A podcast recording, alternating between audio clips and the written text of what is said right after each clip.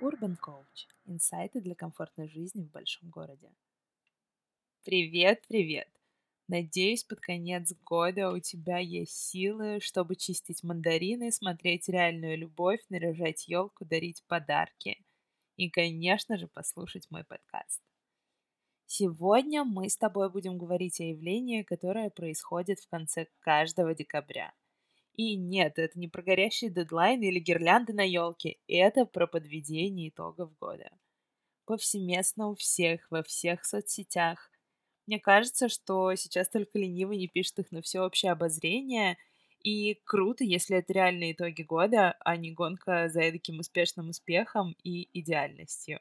Нет, только не подумай, я совсем не против такого вида рефлексии, а очень даже за — ведь подведение итогов помогает оглянуться назад, вспомнить все счастливые моменты, поблагодарить себя за огромный проделанный путь и лишний раз улыбнуться и понять, что ты способен на многое. Но пока все подводят только итоги года, я советую тебе подвести еще и антиитоги. Эдакий антирейтинг твоих результатов. И будет здорово, если для этого ты найдешь старый список того, о чем мечтал и к чему стремился. Но если его нет, ничего страшного. Тебе просто придется порыться в омуте своей памяти и вытянуть оттуда кусочки своих старых желаний. Подведение антиитогов подход немного жестокий, но он помогает подсветить то, что действительно важно для тебя на данном этапе. Так что не думай, что я Гринч хочу украсть у тебя все счастливые моменты. Есть только одно правило. Тебе нужно будет быть максимально честным с собой. Имей в виду, что это роудмап для тебя из будущего. Ведь не обязательно выкладывать все это в Инстаграм или обсуждать с коллегами, или даже с друзьями, если ты не готов. Вооружайся ручкой и бумагой или заметками в телефоне. И начнем. Приведу несколько примеров, чтобы тебе было проще сориентироваться. Допустим, ты хотел читать по книге в месяц, а в итоге прочитал только одну? Нет, дело не в том, что у тебя нет времени. Просто для тебя это было неважно. Или ты хотел ходить на спорт три раза в неделю, но визуализировал себе кубики, мышцы и очень потянутое тело, а в итоге сходил 10 раз за весь срок покупки абонемента в новый спортзал, значит, и это было для тебя не нужно. Или ты хотел разобраться в себе, записаться к коучу или психологу, чтобы проработать какие-то установки, а в итоге разобрался только в новинках на Netflix. Да, это значит, что для тебя было важно отдохнуть, сидя на диване с сериальчиком. Что касается меня, то я год от года планирую похудеть. Я слежу за питанием, записываюсь на тренировки и чаще всего даже хожу на них, но никак не клеится. Зато я оборачиваюсь назад и понимаю, что у меня клеится с увеличением дохода, супер классными путешествиями и новыми хобби. Вот, например, сейчас я сижу и записываю подкаст. И это значит только то, что для меня важно именно это на самом деле. И вот ты написал свой список, и, скорее всего, сидишь в ужасе.